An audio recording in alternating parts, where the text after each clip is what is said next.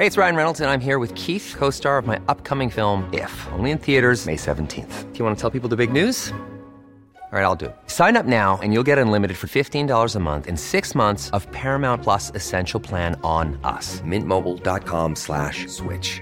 Upfront payment of $45 equivalent to $15 per month. Unlimited over 40 gigabytes per month. Face lower speeds. Videos at 480p. Active Mint customers by 531.24 get six months of Paramount Plus Essential Plan. Auto renews after six months. Offer ends May 31st, 2024. Separate Paramount Plus registration required. Terms and conditions apply if rated PG. I'm Sandra, and I'm just the professional your small business was looking for. But you didn't hire me because you didn't use LinkedIn jobs. LinkedIn has professionals you can't find anywhere else, including those who aren't actively looking for a new job but might be open to the perfect role, like me. In a given month, over 70% of LinkedIn users don't visit other leading job sites. So if you're not looking on LinkedIn, you'll miss out on great candidates like Sandra. Start hiring professionals like a professional. Post your free job on linkedin.com/people today.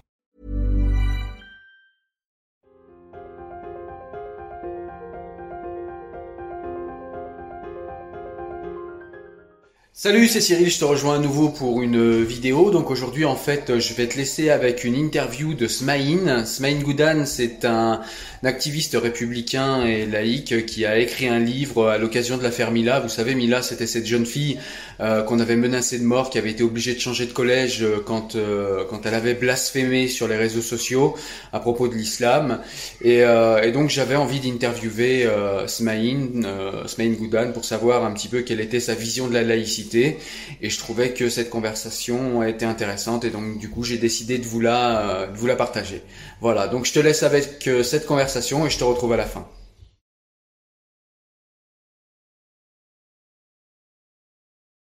Bonsoir Cyril. Bon, je me nomme Rudens Main. Je viens d'avoir 51 ans. Je suis père de trois enfants. J'habite dans le nord-est de la France. J'ai été dans ma vie cadre, employé, ouvrier. Je suis chauffeur professionnel. J'aime mon métier. Que dire de plus? Que dire de plus? Je suis un citoyen français. En tout cas, j'essaye de l'être du mieux, du mieux possible. Je peux rajouter aussi que je suis un ex-sunnite. Pendant des années, j'ai adhéré au sunnisme par héritage, par conviction aussi pendant des années. Ensuite, euh, comme tout parcours humain, il arrive une période où on se pose des questions, où la vie est un peu plus confortable et qu'on commence à s'intéresser à ce qu'on est, à ce qu'on pense, à ce qu'on croit. On s'intéresse aux autres, à ce qu'ils pensent, à ce qu'ils croient, euh, quelles sont leurs places dans la société, quelle est ma place dans la société. Toutes ces questions existentielles m'ont traversé l'esprit et m'ont amené à, à, réfléchir, notamment sur des, des questions spirituelles. Et donc du coup j'ai entamé un parcours, un parcours intellectuel qui m'a qui m'a amené avec l'aide de beaucoup de personnes, notamment sur les réseaux sociaux, qui m'a amené à réfléchir sur beaucoup de points, à me remettre en cause, à remettre en cause toute une série d'enseignements et euh, à essayer de trouver des réponses. Alors, j'ai certaines réponses, d'autres, pour d'autres, j'en ai pas encore. On réfléchit tous les jours, on y pense tous les jours. Mais voilà, aujourd'hui, je suis déiste. Je suis plus sunnite, je suis déiste. Qu'est-ce que j'entends par le déisme? Eh ben, c'est l'idée qu'il y a euh, une puissance qui a tout créé, absente ou pas absente. De nos jours, je n'en sais absolument rien. Et quelque part, je ne veux pas le savoir. Je sais pertinemment que nos univers ne sont pas le fruit du hasard et que cette puissance ou cette entité peut très bien être une énergie. On peut imaginer tout et n'importe quoi, mais une chose est sûre, c'est que je pense que cette puissance, cette entité ne n'interfère pas dans la vie des êtres humains. Euh, c'est à nous à améliorer l'humanité, à nous à nous améliorer, à améliorer notre environnement, à prendre des décisions. Je dis souvent si on a un cerveau, c'est pas pour rien. Donc euh, cette fameuse entité, à mes yeux, existe, mais euh, elle n'intervient pas dans ma vie. Voilà, c'est à moi à prendre les décisions en mon âme et conscience, à faire le bien autour de moi, à faire preuve de sagesse et de raison, et euh, d'essayer de parcourir ce chemin sur cette terre le mieux possible et de la meilleure façon.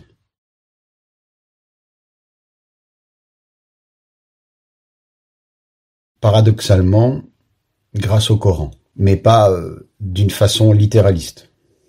C'est-à-dire que pendant des années, effectivement, euh, le littéralisme était euh, la, la, pratique la plus facile.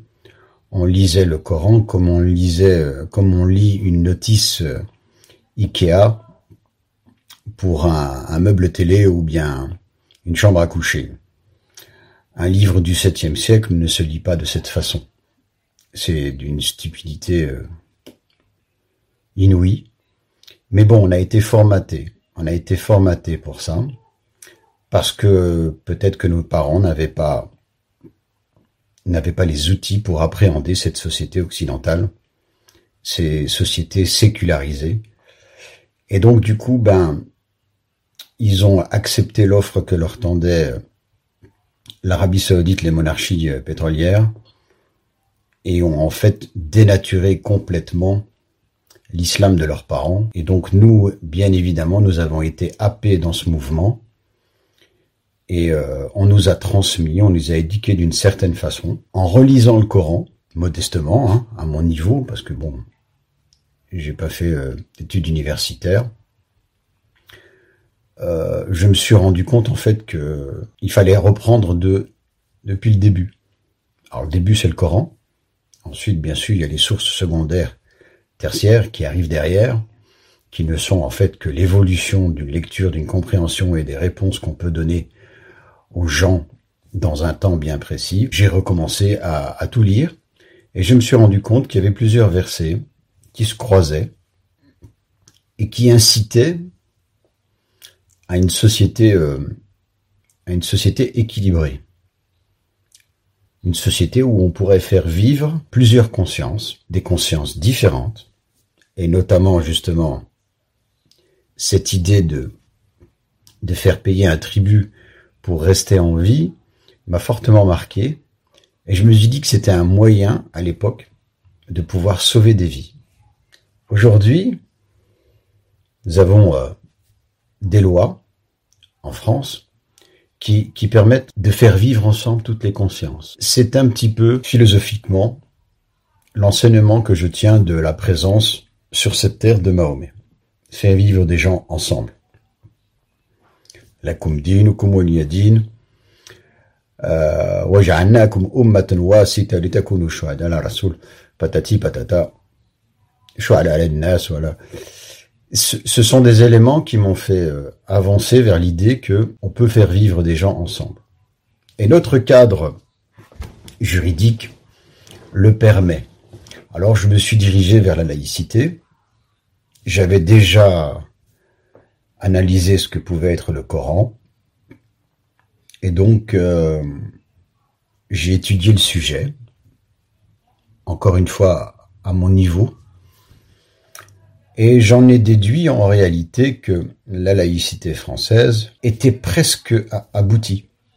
Presque aboutie. Ça reste une utopie inachevée à travers les temps, mais c'est quand même, c'est quand même un modèle de, de société qui me paraît le plus fondé, le plus raisonnable et le plus ambitieux qui existe au monde. Alors je sais ce que tu vas me dire, tu vas me demander Qu'est-ce que c'est la laïcité pour moi? Alors, la laïcité française est un cadre juridique, philosophique, historique et politique à orientation humaniste et universaliste qui repose sur trois principes.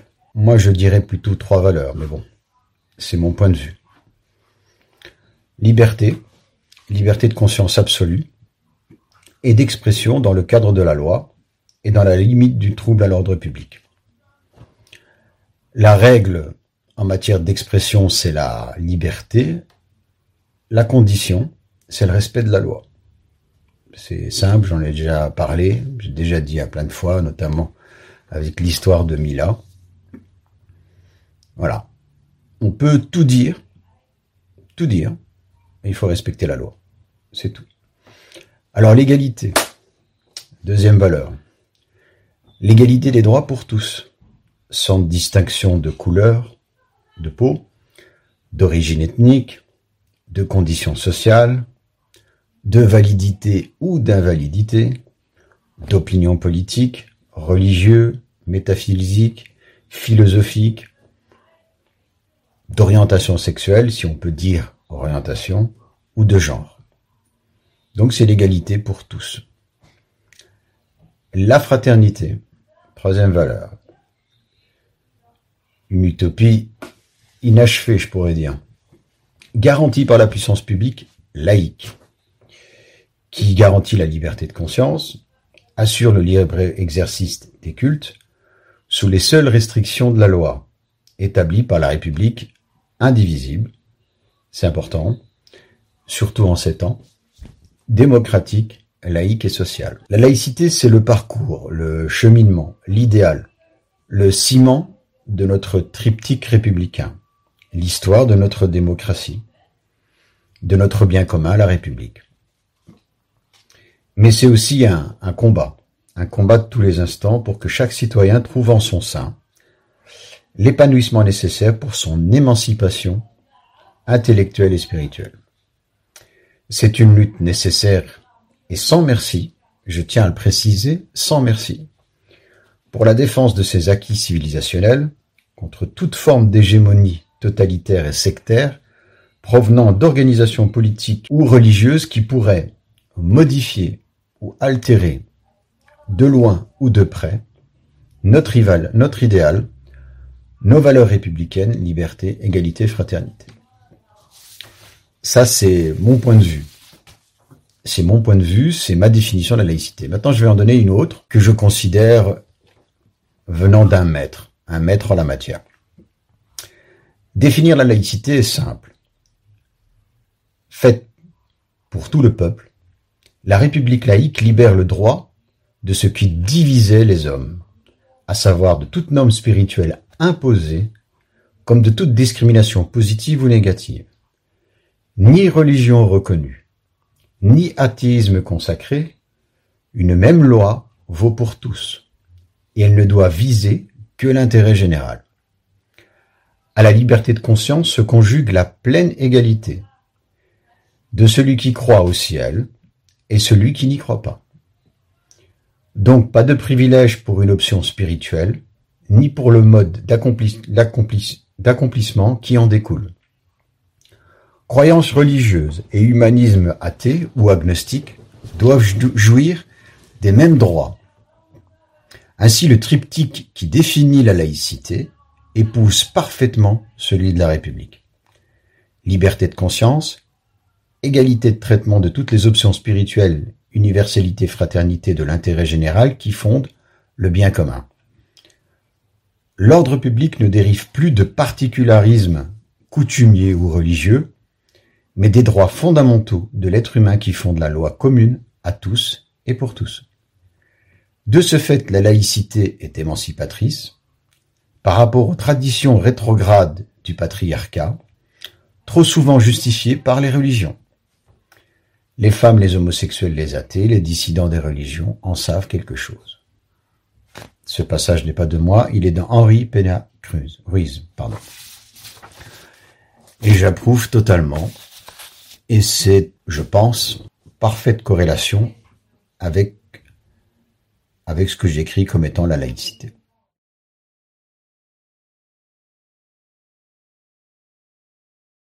La loi de 1905, loi de séparation des pouvoirs entre les églises et l'État. C'est pour moi la spécificité. Je ne pense pas qu'actuellement il y ait un pays qui soit doté de la même loi c'est vraiment une séparation, c'est un moment historique dans l'histoire de la République, la loi de 1905, la laïcité de l'État. De l'État. Voilà, il y a une séparation. Je pense que c'est la spécificité de la laïcité française.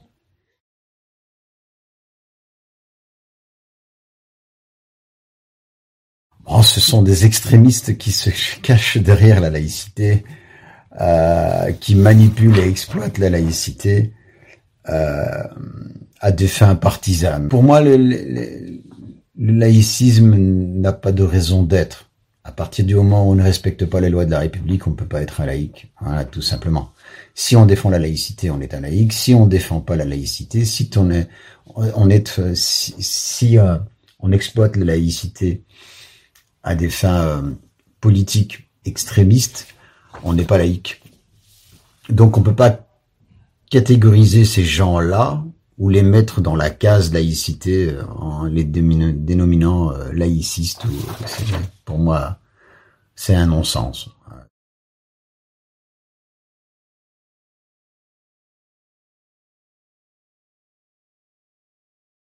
C'est un fait certain. La preuve, les, les, les, islamistes disent que la laïcité, c'est la loi de 1905. Ok? Les extrémistes euh, cathos, athées, agnostiques, tout ce que tu veux, euh, disent la même chose. Ils disent que la laïcité, c'est la loi de 1905. Donc ils ont un point commun. Ils ont, ils ont un point commun. C'est assez brillant, mais ils ont un point commun. Oui. Ils cherchent tous. Par exemple, il y a des extrémistes athées on en connaît certains. Voilà, ben ils sont exactement dans la même posture que les islamistes, hein. c'est-à-dire qu'ils veulent influencer nos lois, ils veulent influencer les, les citoyens par leurs idées en dénaturant la laïcité.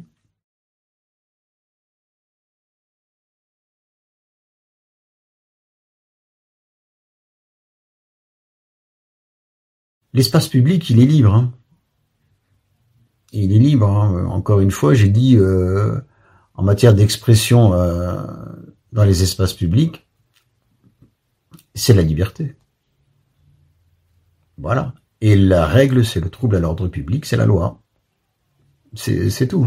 Donc euh, il y a de l'espace pour les gens qui, qui croient ou qui ne croient pas, ou bien qui, qui suspendent leur jugement, leur jugement, comme aime à le dire Henri Pénard-Ruiz, euh, il y a de la place pour tout le monde. Simplement, il y a des règles, il y a des lois qui protègent l'intérêt commun, qui protègent à la fois les croyants, les non-croyants, les agnostiques.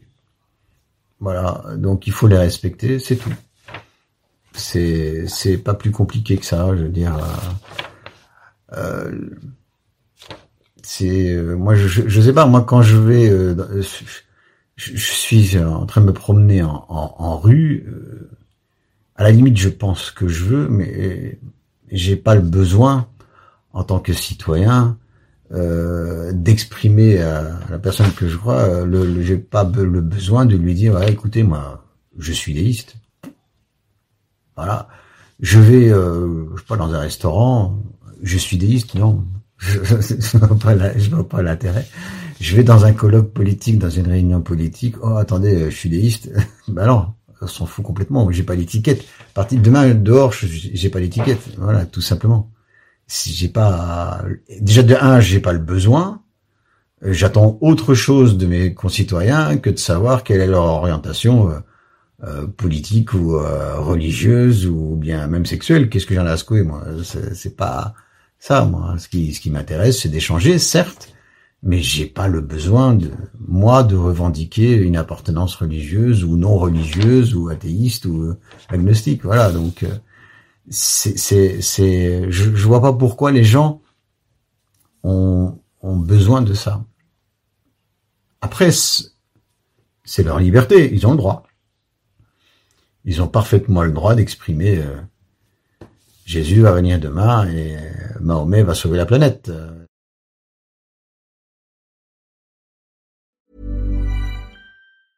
Hiring for your small business? If you're not looking for professionals on LinkedIn, you're looking in the wrong place. That's like looking for your car keys in a fish tank. LinkedIn helps you hire professionals you can't find anywhere else, even those who aren't actively searching for a new job but might be open to the perfect role. In a given month, over 70% of LinkedIn users don't even visit other leading job sites. So start looking in the right place. With LinkedIn, you can hire professionals like a professional. Post your free job on linkedin.com slash people today. Hey, it's Ryan Reynolds, and I'm here with Keith, co star of my upcoming film, If, only in theaters, May 17th. Do you want to tell people the big news? All right, I'll do. it. Sign up now and you'll get unlimited for $15 a month in six months of Paramount Plus Essential Plan on us. Mintmobile.com slash switch. Upfront payment of $45 equivalent to $15 per month. Unlimited over 40 gigabytes per month. Face lower speeds. Videos at 480p. Active Mint customers by 531.24 get six months of Paramount Plus Essential Plan. Auto renews after six months. Offer ends May 31st, 2024. Separate Paramount Plus registration required. Terms and conditions apply if rated PG.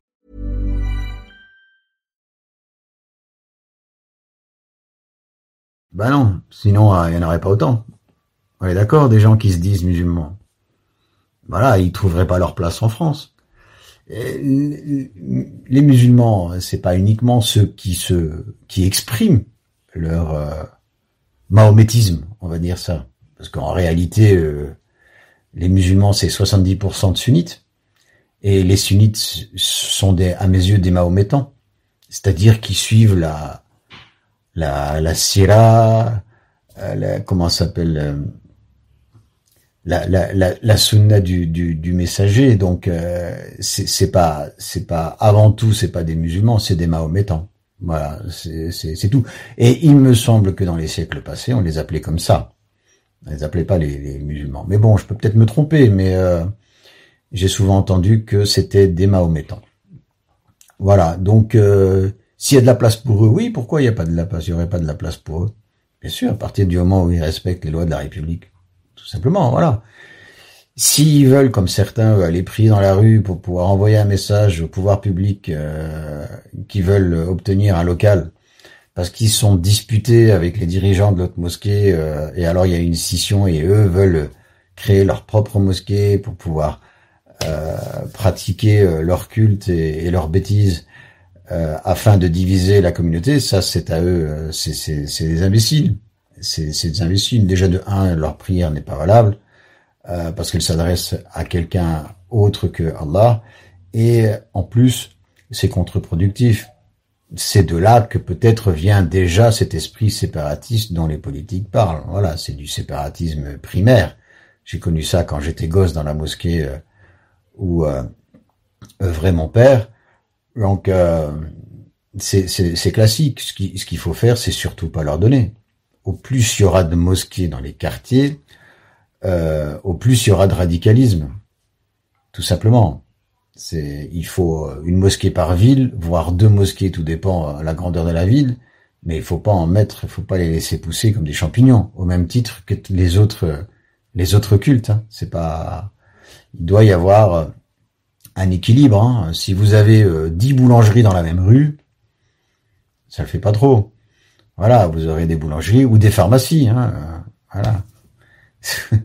et, bien évidemment, il faut prendre ses responsabilités. Les politiques doivent prendre leurs responsabilités et ils doivent prendre les choses en main, donc euh, réguler, réglementer. Quand on voit qu'il y a des abus, eh ben il faut dire stop et voilà, faut revenir au bon sens. Voilà. Et la laïcité n'est pas contre les, les, les, les croyants. C'est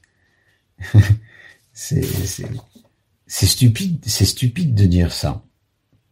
C'est stupide. Elle est contre ceux qui abusent de cette liberté, l'égalité, liberté, égalité, fraternité. C'est ceux qui abusent de cette liberté qui euh, sont visibles. Il y a des millions de musulmans dont on n'entend pas parler, qui sont des gens raisonnables, qui sont des gens matures, responsables, et euh, qui pratiquent leur spiritualité, euh, que ça soit chez eux, à la mosquée, ou même dans la rue en marchant, sans déranger la moindre personne. Je ne suis même pas sûr qu'ils dérangeraient un oiseau. Voilà, mais bien évidemment, vous avez euh, tous les autres qui sont là pour revendiquer une identité, légitimée par euh, des pseudo-textes religieux, et qui sont là ju- ju- justement pour, dans un esprit revanchard, pour euh, revendiquer des droits supplémentaires que les autres seraient supposés avoir et que eux n'ont pas. Ah, c'est ce fameux islamophobie, euh, euh, comment ils appellent ça, systémique et euh, qui euh, qui serait imposée en France. C'est une blague. C'est une blague.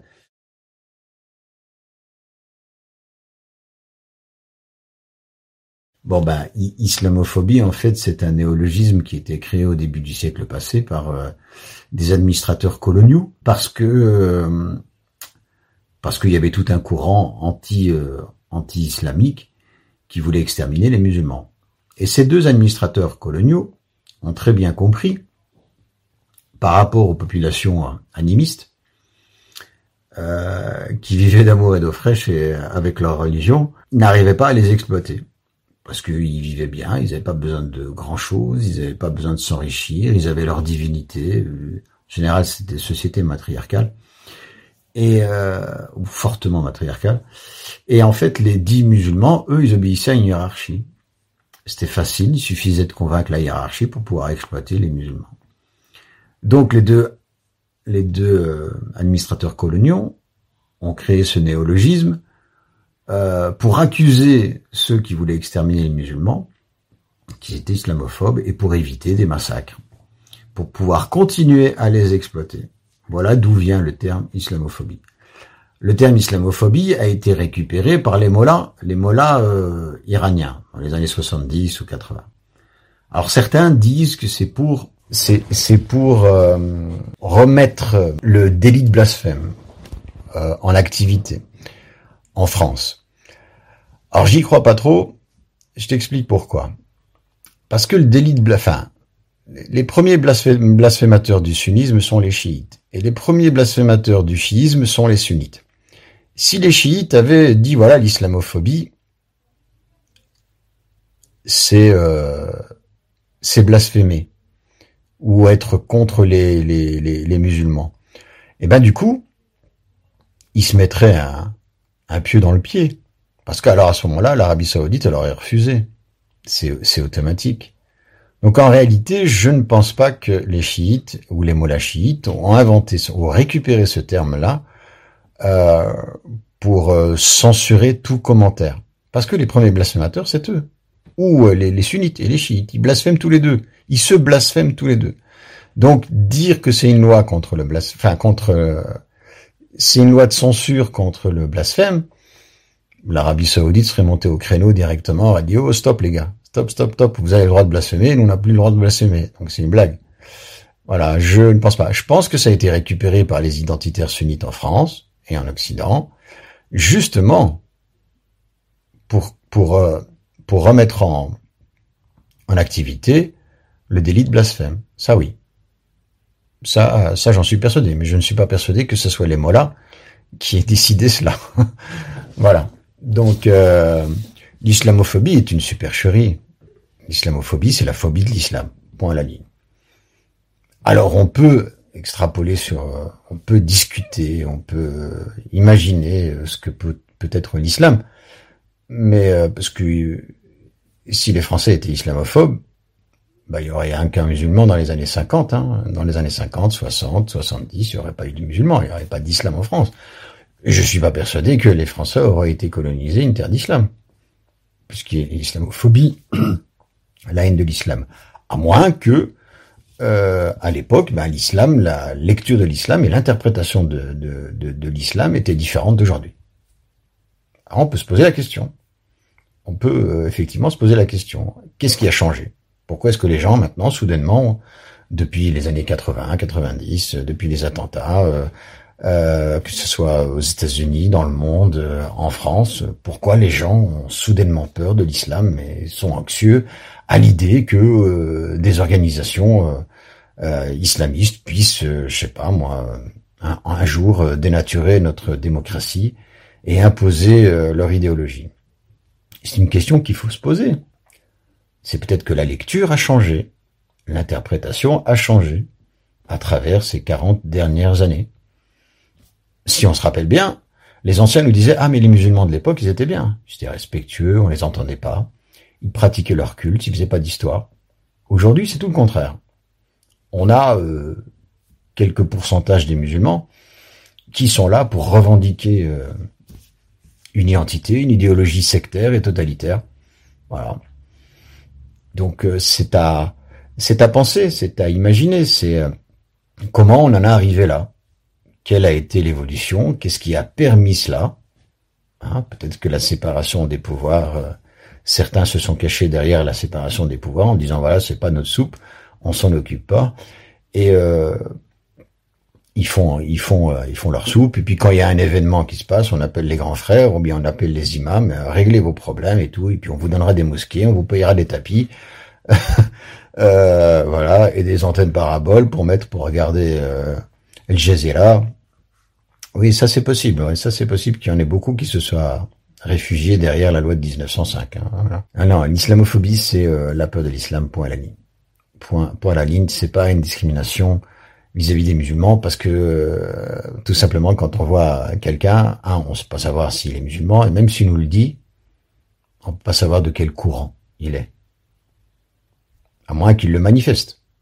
Mais si euh, tous les sunnites étaient des ennemis de la République, on ça saurait. Si tous les chiites étaient des ennemis de la République, ça saurait. Si tous les soufis étaient des ennemis de la République, ça saurait aussi. Donc c'est pas facile de les reconnaître. Voilà, donc euh, l'islamophobie n'est pas liée aux personnes, elle est liée à l'idéologie qui est transmise par certains individus. Voilà, donc euh, c'est comme si on prenait un converti, euh, il s'appelle, je sais pas moi, Anthony, et on prend, on prend Rachid, d'accord? Rachid est rasé, il est bien habillé, et il sollicite un appartement. Anthony a une barbe, il est habillé en, tenue de sport, bien large, hein. on va même dire courant salafiste, hein, parce que bon, tenue de sport, on sait pourquoi il les porte, et euh, ils sollicitent tous les deux euh, le même appartement. Ils ne disent pas qu'ils sont musulmans ou euh, appartenant au mahométisme ou des trucs comme ça. Et d'après vous, d'après toi, qui, qui aura l'appartement? Ben moi, si ils ont toutes les deux, tous les deux euh, les mêmes garanties, au niveau salaire, au niveau stabilité, ça sera Anthony qui aura l'appartement. Ce sera pas Rachid. Ça, c'est du racisme. Parce que le supposé propriétaire, le propriétaire, aura supposé que Rachid est musulman. Mais il n'aura jamais imaginé que Anthony l'est. Donc c'est juste du racisme. C'est pas de l'islamophobie. Parce qu'encore une fois, on ne connaît pas le courant idéologique de Rachid. Moi, je connais des sunnites qui sont très très bien. Hein. Très très très bien. Hein. C'est pas le problème. C'est pas le problème. Donc, l'islamophobie en tant que racisme anti-musulman, c'est une aberration totale. Mais bon, ça ne peut venir que de cassos, de gens qui ont grandi euh, dans la misère et euh, qui veulent se venger de leur situation dans laquelle ils ont vécu. Et forcément, euh, c'est tout le peuple français qui doit qui doit payer les conséquences.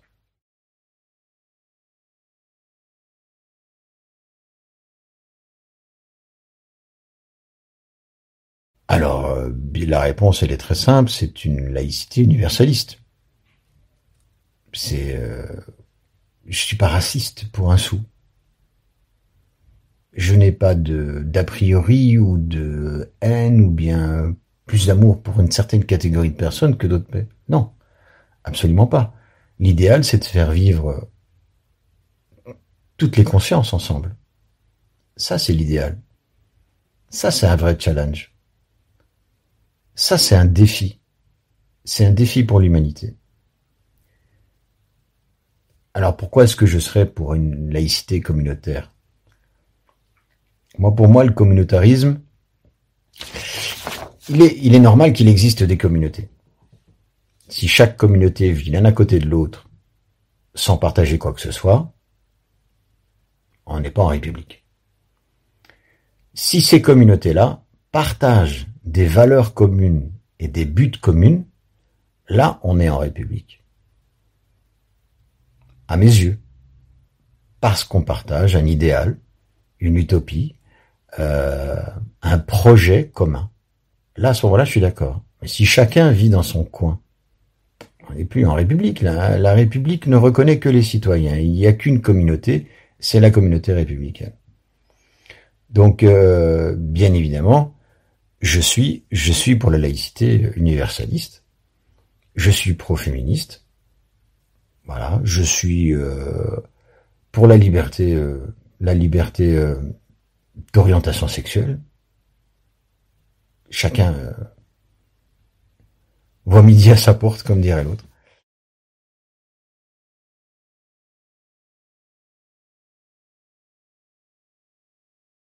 Alors j'ai un boulot qui me prend énormément de temps. Je travaille beaucoup. Euh, mais mon engagement euh, politique, associatif et sur la laïcité, euh, sur une relecture, une relecture euh, du sunnisme, parce qu'on peut pas parler de de l'islam, puisqu'il y a des courants qui sont beaucoup plus tolérants que le sunnisme. J'ai ça se fait sur les réseaux sociaux en général. Voilà. En gros, en général. J'ai pas peur de discuter avec les gens, c'est pas ça, mais bon, il faut du temps, il faut, il faut un, de l'engagement. Je, je suis quelqu'un de très casanier, donc je m'occupe beaucoup de mes enfants. Donc du coup, j'ai très peu de temps à accorder aux gens à l'extérieur de mon domicile. Mais s'il faut le faire, je le fais. C'est pas un problème du tout. Je peux discuter d'islam, je peux discuter de, voilà. pourquoi je dis, je dis sunnite? Et pourquoi je ne dis pas euh, l'islam? Si on prend, on va dire, quelques courants, quelques courants qui se reconnaissent de l'islam. Prenons par exemple les soufis, il y a le soufisme, il y a le sunnisme, il y a le chiisme, il y a les Coran, il y a le coranisme, il y a le ahmadisme, le mu'tazilisme, il y a l'asharisme par exemple qui est moins connu ils se reconnaissent tous de, de l'islam. Et c'est là où on vient tout à l'heure à ce que je disais à propos des mollahs iraniens. Un sunnite trouve son équilibre, son équilibre spirituel, intellectuel, à travers le sunnisme. Pour lui, le sunnisme, c'est ce qui lui apporte la paix intérieure et qui lui permet de se pacifier avec son entourage. Il partage des points communs, ils sont sunnites et leur idéologie, c'est le sunnisme. Et quand on leur demande qu'est-ce que c'est le sunnisme pour eux, ils vont te, ils vont, ils vont te dire c'est l'islam. Imaginons maintenant qu'on fasse ça, par exemple, avec les, chiites, les chiites ou bien les, soufis. Ben, les soufis, qu'est-ce qu'ils vont dire? Ils vont dire notre religion, le soufisme, c'est l'islam. Idem pour les ash'arismes, idem pour les mu'tazil. La particularité, c'est que ce qu'il représente ou ce qu'il nomme comme étant la paix intérieure avec les autres, c'est l'islam.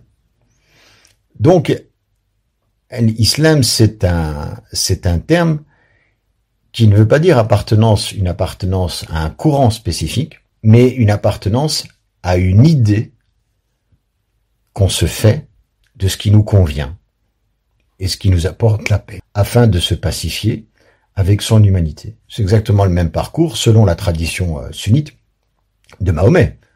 Mahomet est un bédouin qui est rejeté par, euh, par sa tribu, il va euh, trouver refuge à 350-400 kilomètres de là dans une autre tribu, dans un autre dans une autre un autre oasis où il trouve des tribus différentes, des tribus juives, des tribus chrétiennes, et il va adopter des principes de ces tribus-là et va créer son propre cheminement d'abord et ensuite sa propre religion qui va unir toutes les tribus. Voilà. Donc il a cherché la paix, il l'a trouvé dans les tribus euh, qui l'ont accueilli et ensuite bah, il a redistribué cette paix ou cette interprétation de la paix pour son époque aux autres qui lui a permis de se pacifier avec les autres et de créer une communauté en réalité, c'est ça en fait. L'islam, c'est un principe d'élévation spirituelle qui permet à l'humain de trouver la paix intérieure afin de se pacifier avec son humanité. Voilà. Donc, pour moi, on peut être athée. On peut être un musulman athée. On peut être un musulman juif. On peut être un musulman agnostique. On peut être un musulman bouddhiste. Ça pose aucun souci. Donc, on peut considérer, enfin, moi, je considère que L'islam, c'est un principe d'élévation spirituelle qui permet de trouver la paix intérieure dans le seul et unique but, bien évidemment, intériorité, extériorité, de se pacifier avec l'humanité dans laquelle on vit. Se pacifier dans l'humanité dans laquelle on vit, c'est-à-dire trouver son équilibre intellectuel et spirituel pour pouvoir évoluer dans, la, dans la société, dans le monde dans lequel on vit. Moi, je l'ai trouvé à, à travers le déisme. C'est-à-dire que pour moi, le déisme, c'est ce qui me permet d'évoluer euh, spirituellement, afin de, de, de, proposer mon point de vue à la société, pas de l'imposer, de le proposer si on, au cas où on me le demande. Et de ce fait, de ce fait, puisque je suis déiste, je considère que c'est l'humain qui doit améliorer son humanité, c'est l'humain qui doit favoriser toute innovation euh, scientifique, économique, euh, pour faire avancer l'humain vers euh, un monde, on va dire, toujours meilleur, toujours meilleur. Et pour moi, bien évidemment, la, la République est dans ce rôle et elle a toute sa légitimité. Pour moi, en France, c'est d'abord la République. C'est l'intérêt général, l'intérêt commun, euh, cette utopie qui permet euh, à tout individu dans cette République d'évoluer, de trouver son espace. Et c'est ce que notre laïcité euh, propose. Pour moi, l'islam, c'est elle, islam, c'est pas l'islam, c'est elle, islam, est un principe d'élévation spirituelle qui permet à l'humain de trouver la paix intérieure dans le seul et unique but de trouver, de se pacifier avec son humanité. Voilà, trouver un équilibre qui lui permet d'évoluer sereinement. C'est pour moi l'islam. Euh, je te dis à bientôt. Allez, je t'embrasse. À bientôt. Porte-toi bien et puis fais des bêtises. Voilà, écoute, j'espère que tu as aimé euh, cet échange avec Smaïn. Moi, je te dis à très bientôt pour une nouvelle vidéo où on parlera de livres. Ciao, ciao. Salut.